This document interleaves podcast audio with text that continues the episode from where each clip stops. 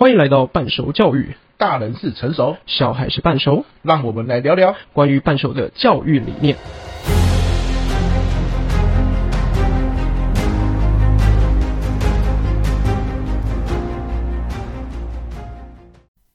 嗨，大家好，欢迎回来，我是何轩，今天又来到何轩当班。那今天比较特别哦，就是每次轮到何轩当班的时候，我就会分享一些我的经验啊、体验跟不同的想法。那今天要跟大家分享的，实际上是一个工具，叫做心智图。不知道大家有没有听过？它的英文叫 Mind Map，在大陆的翻译叫思维导图。那这个工具呢，是我在疫情的时候，无意间有老师跟我推荐说：“诶，你知道心智图吗？好像用科学在教心智图的人，没有想象中的这么多。你要不要去研究看看？”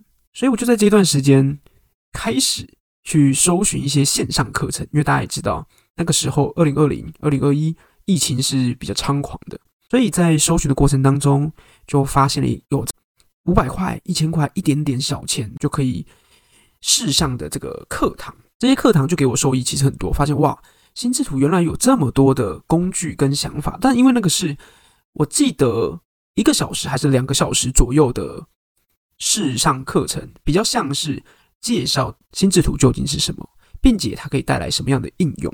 在这些应用的过程当中，我觉得更深入的了解，它好像可以去增加你的学习力，增加你的思考能力，增加你的记忆、联想力等等之类的。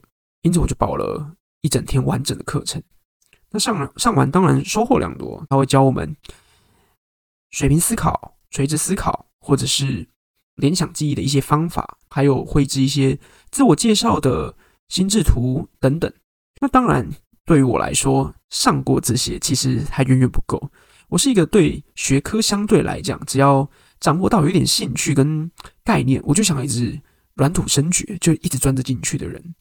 所以也相同的，我开始就模拟的去制作，把这个国高中生的所有科目每一个小节，就不是不只是每一个章节，是每一个小节都制作成心智图。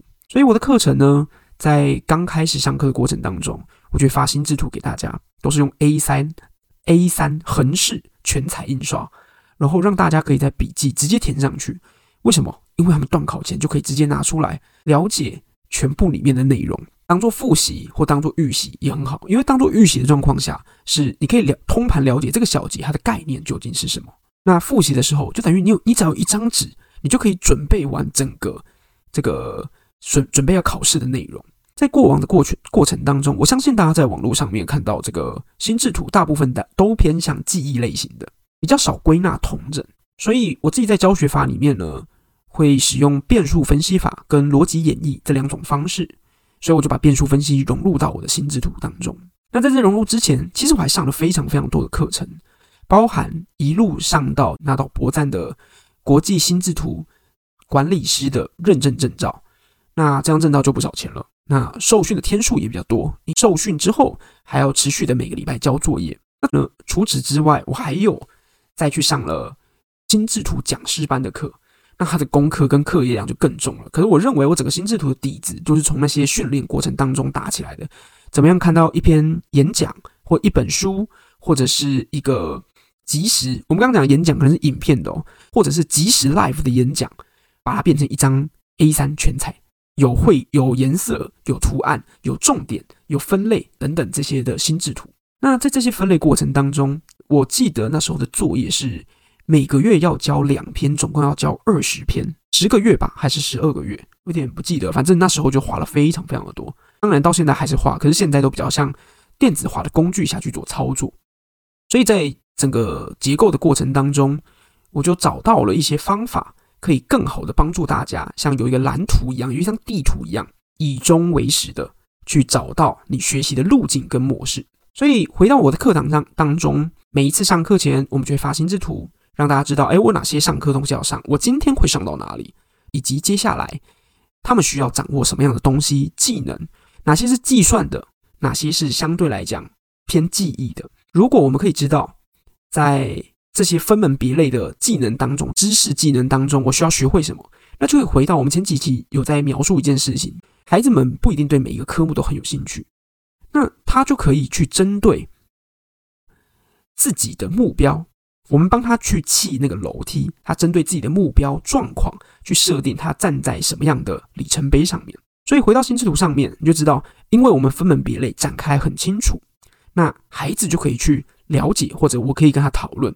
掌握哪些东西是他基本需要该会的，掌握到哪些部分，他就可以拿六七十分没有问题；掌握哪些部分，他可以去冲击八九十分的状况。所以不一定要去做到真正的分班，我才有办法做好教育跟教学。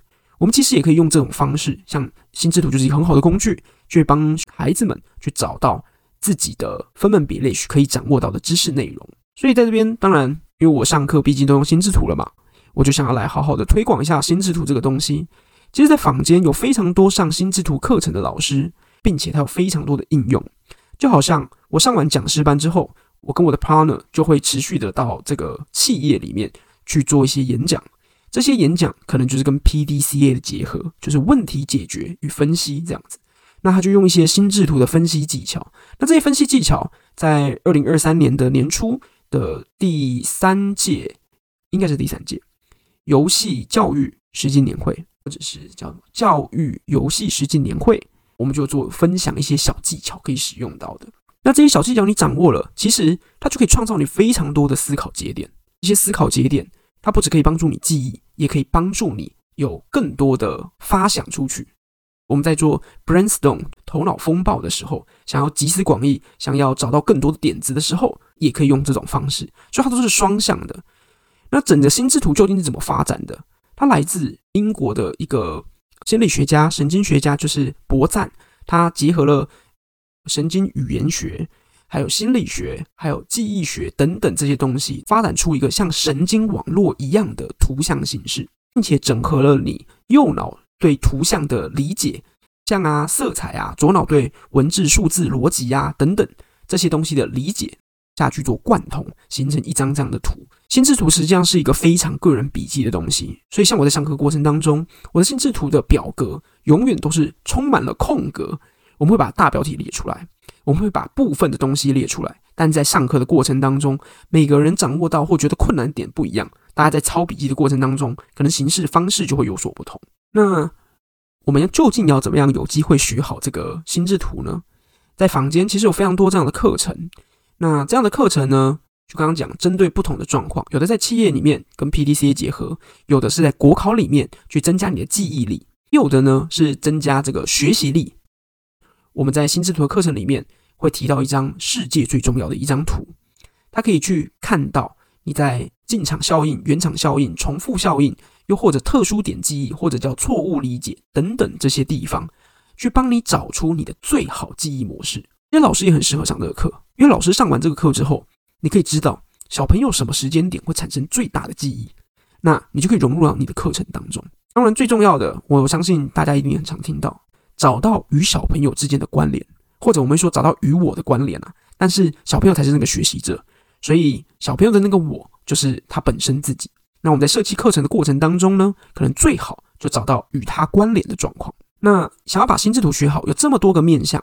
如果今天哎，台中地区爸爸妈妈的小孩或老师的小孩，如果希望可以把心智图学好，我觉得很欢迎来我们这边摸索看看或找找看。我们在今年寒假的时候呢，就要去推广一个，做一个国高中生，for 国高中生的心智图的应对。去年暑假也有，哎，可以讲起来是今年暑假我们有办，明年的寒假我们会再办，都是为期五天，一整天六个小时的课程，早上三小时，下午三小时。在寒假的时间里面，就让小朋友去掌握、学会在学科上面记忆会怎么使用，怎么样提升学习力，用这些方式下去做。那我们会分成理科跟文科的方式下去做切入。文科的部分呢，例如我们在背历史、地理、公民、国文、英文，像英文它可能就呃，以前大家会说字根字首这种记忆方法。那在做心智图状况下，就更多图像的联想或者故事性的联想。那孩子们就会有一个场景跟环境，多了好多好多的单字量。那这些单字量考试的可能是否他生活沟通会使用到的同源跟同源单字。那国文跟历史这些科目呢，这就要讲到，我觉得我也蛮骄傲的一个孩子。他当时来到我补习班的时候呢，号牌大概在两百六十几左右吧。他是有参加我们读书班，读书班是什么？我们有机会可以再分享。但我觉得重点不只是读书班，重点更是他很认真的去执行了这个心智图的动作。他把每一个小节、每一次段考，我相信国中生应该都知道，历史、地理、公民这三科，每一次段考都考两个小节。那他就很认真，把每一个小节都做成心智图，他自己做的哦。因为我是上科学课的，所以社会科基本上都是我教他们方法，他们下去执行，他们下去落实，持续的下去做产出。如果他们有做完啊，给我看，那我就帮他们改啊，就跟他们讲说，诶，我觉得哪里做更好，哪里修改更好，或者是哪里缩缩少了、缩短了之后呢，他还可以记得这里面的内容。诶，我觉得这就是很棒的部分，他就可以最厉害到后面的状况是，可以把整张心智图改着，在脑海当中就可以默呃默画出这整张心智图。那考试考什么就没有再怕的啊，所以他就从大概两百六十几名一路进步到全校校排第六名。那除了国文科跟社会科都稳定上到九十以外，当然还有自然科。他自然科刚开始，我觉得他算是程度还算中上，还可行的八十上下左右的小孩，在心智图的辅助跟加持，还有这个教学下，他渐渐的就可以掌握了，呃，更清楚的脉络。所以后来我记得在那一次这个校全全校校排第六名的状况下，他好像掌握了每一科的平均大概是九十五吧，还九十二。我有点记不太清楚，但我觉得厉害的事情是，这个孩子很很有毅力的，很坚持的把这整个心智图的东西下去落实完成。我不敢说每个孩子是不是做这件事情都可以，就是像他有质的飞跃这样的事情出现，但是我相信，只要很认真落地去执行心智图，找到自己个人笔记，就好像我们平时在讲以前我们学习的过程当中，爸爸妈妈或者是老师都会说什么样的学习方式最好。就是要先预习，后面再复习，然后要做笔记，课堂专心听，题目要练，等等之类的。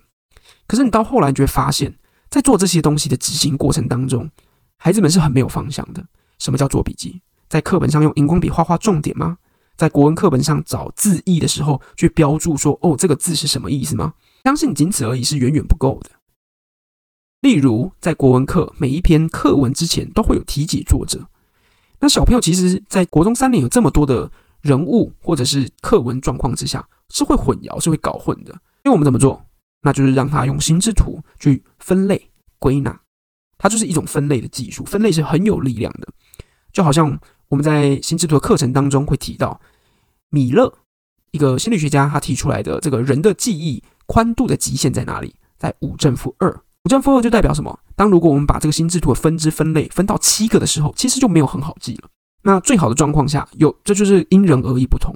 有的人三个以上就会开始遗忘，有人五个以上开始遗忘，有个人可以记到七个。那七个基本上就已经是极限了。这些东西我们都会在我们寒假心智图的营队里面把这个东西完整的教给孩子们。它比较像是给他一个完整的工具。刚提到孩子们不知道要怎么样做明确清楚的笔记。那心智图就会是一个很棒很棒的工具，它可以帮助他们去做联想。联想什么呢？我们在这边做一个简单的举例。我们会说，诺贝尔奖有六个奖项，那大家记不记得？知不知道？想不想得起来？我现在不按顺序，随意的说给大家听，包含了化学奖、医学奖、中文奖就是国文、物理奖、经济奖、和平奖。OK，包含我自己在做。乱数随随意乱念的过程当中，我可能都没有办法印象我刚刚讲了什么，因为已经超过三个，已经超过五个了，来到六个了。可是，在心智图上面的绘制过程当中，我们会这样做分类。我们刚刚讲了，在学科类，它可能有哪些学科类？它包含了这个学、医学、物理、化学、中文，这样我们分成学科类。那这个应用层面呢，就包含了医学，因为帮助人类生老病死减缓。包含了和平，包含了经济，那是不是做了一个这样简单的分类？大家脑海当中就可以记好这些东西：学科类，物理、化学、中文；应用类，医学、经济、和平。所以心智图里面，它就教这种东西。如果你用一个很简单的分类方式，它就可以帮你很深刻的去印象在你的脑海当中。这是分类的方式。那如果在课堂上面，我们可能还会再教小朋友另外一个用故事的方法下去记。那这个部分就容我留在课堂上面，再跟孩子们下去做分享。所以在这些东西的组合的状状况下，我相信心智图是一个可以很好帮助小朋友的一个工具。就算他学完之后，他没有办法，应该不能讲他没有办法。通常学完之后，绝对都有能力执行画出一张心智图。而是学完之后，他没有持续的精进下去使用这个东西，那我刚刚讲的那个分类的概念，也会很深刻的印象在他脑海当中。那我们在前面有提到一个水平思考跟垂直思考这两个部分。那水平思考跟垂直思考呢？我简单解释一下。水平思考基本上是增加你想象力的一种思考方式，它是一个发散出去的思考模式。举凡我今天的中心主题叫做太阳，想到太阳我会想到什么？想到太阳我可以想到月亮，想到太阳我可以想到星星，想到太阳我可以想到阿波罗太阳神，想到太阳。我可以想到它是一个很耀眼的光芒，就是有光亮的地方。想到太阳，我可以想到它是温暖和煦的。想到太阳，我可以想到很炎热，所以可以是海边活动。它就是这六样东西都跟太阳有关。所以在做这样的练习过程当中，孩子们的想象力就会变得越来越丰富。这些联想力，我们还可以去做，呃，用绘制的方式画出来。例如想到太阳，我就想到很热，所以要吃冰淇淋。我可以画一个融化的冰淇淋。这个就是增加他们想象力以及启发、开启右脑的一种思考模式。那另外一个垂直思考是什么呢？垂直思考基本上就在训练小朋友的联想力。怎么样的联想力呢？其实这些联想力都可以是毫不相关的。举个例来讲，我们看到铅笔盒会想到什么？我看到铅笔盒，我会想到橡皮擦；我看到橡皮擦，我看到立可带，我可以想到早年的立可白；我看到立可白，因为我是一个老师，我在做考卷的时候，我会涂立可白，所以我会想到考卷。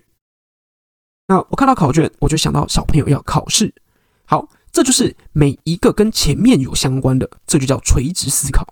垂直思考很厉害哦。尽管我现在讲那么多话，回去我们还是一样可以复述、复述一遍我们刚刚所经过的词汇是什么。所以我们可以再走一遍：铅笔盒想到橡皮擦带，想到立可白，想到考卷，想到考试。因为它可以无限的不断被延伸下去。那这个东西的最高纪录是，呃，我们让一个孕妇妈妈。在短短的时间之内记了五十个词汇，这五十个词汇毫不相干，个别之间就是靠着联想力，通通串起来。在多短的时间之内呢？那时候的这个算小竞赛吧，我记得是六分钟，六分钟记五十个词汇。所以有了发散思考去建构想象力，有了垂直思考去建构联想力，我相信小朋友在做课业的统整过程当中，就可以变得更轻松、更自然，可以掌握到更多资讯。因此，欢迎大家来参加这个寒假的心智图冬令营，为期会五天，每天大约是六个小时。早上就是八点多九点可以送小朋友过来，到下午四点半五点可以接小朋友离开。那我相信寒寒假嘛，小朋友在家里大多也是滑手机或者是吃喝玩乐，爸爸妈妈也要上班，那倒不如趁着寒假短短五天的时间来增强一下，多给孩子一个学习的工具，让他未来的路走得更顺畅。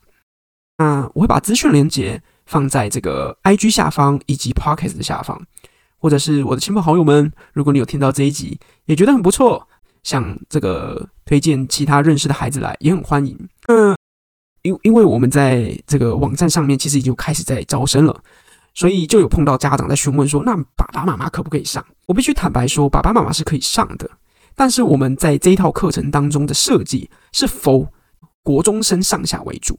我们最小年纪收到小三，最大年纪收到国三。那如果小朋友真的是高高中高一或高三，想要针对考试赶快掌握这样的技能，那当然也是可以的。那我们在里面所使用的例子，可能会比较适合小三到国三这个区间，会比较贴近他们在过去所学的国音数字社的内容会出现。那如果爸爸妈妈真的想要学到比较进阶的，欢迎来找我们报名这个博赞的认证课程。那博赞的认认证课程呢，目前就是桃园的老师跟台中我可以协助下去上课，那帮助大家辅导大家去拿到这个博赞这一张心智图管理师的国际证照。那今天就是分享到这边。如果大家对心智图真的有兴趣，或者是大家对心智图思维导图原本就有点概念，想要更系统化的把它重新学好掌握好，你就可以点下方的连接，我相信你可以找到不一样的宝藏。我是何轩，今天就这样。大家拜拜。